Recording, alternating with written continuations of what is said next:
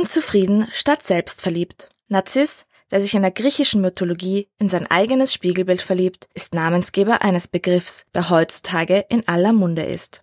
Narzissmus. In den Medien sowie in diversen psychologischen Untersuchungen wird dem Phänomen große Beachtung geschenkt.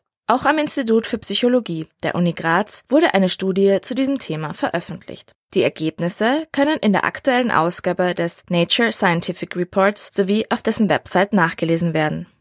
Was wir in unserer Studie untersucht haben, ist, wie sich die Selbstwahrnehmung bei mehr und weniger narzisstischen Personen gestaltet. Und dazu haben wir Ihnen ganz wie das in diesem alten Mythos ist, ähm, Fotos von sich selbst ähm, oder zum Vergleich von anderen Personen präsentiert und haben gesehen, dass also vor allem narzisstische Männer darauf ihre eigenen Fotos zu sehen mit negativem Affekt beziehungsweise emotionalen Konflikten reagieren. Das ließ sich aus den entsprechenden Nierenaktivierungen schließen.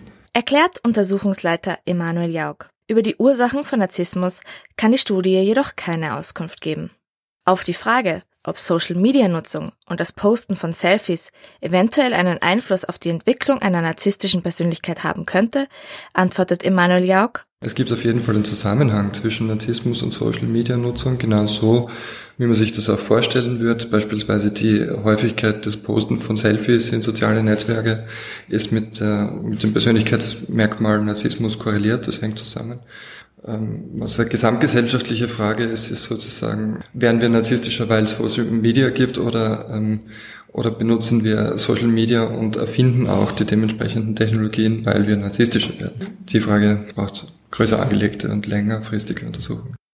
Gerade in Bezug auf soziale Medien ist Narzissmus also ein viel gebrauchter und geläufiger Begriff. Doch Emanuel Jauch warnt vor leichtfertigen Gebrauch solcher Zuschreibungen. Er betont, dass es wichtig sei, Verhaltensweisen, die in gewissen Situationen angebracht sind, von Charakterzügen zu unterscheiden, die ein tatsächliches Persönlichkeitsmerkmal darstellen. Der Forscher hofft, mit Hilfe seiner Studie dem Narzissmus das negative Licht zu nehmen, das auf ihn geworfen wird.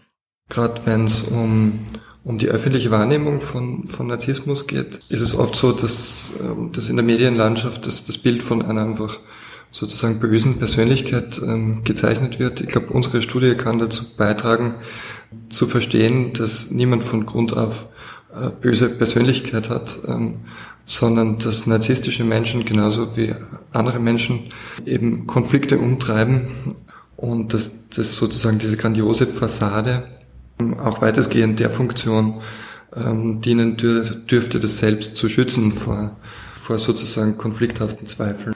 Eine weitere wichtige Erkenntnis der Studie ist zudem, dass die Ergebnisse nur auf Männer zutreffen. Bei Frauen wurden keine dementsprechenden Hirnaktivitäten beobachtet. Emanuel Jauch erklärt, dass verschiedene Studien zeigen würden, dass Emotionsregulationsprozesse in Zusammenhang mit Narzissmus vor allem bei Männern gestört seien. Doch könne noch nicht geklärt werden, warum dieser Geschlechtsunterschied auftritt. Der Wissenschaftler gibt einen Ausblick darauf, dass dies Gegenstand einer kommenden Studie sein könnte für den R-Campus der Grazer Universitäten Bernadette Hitter.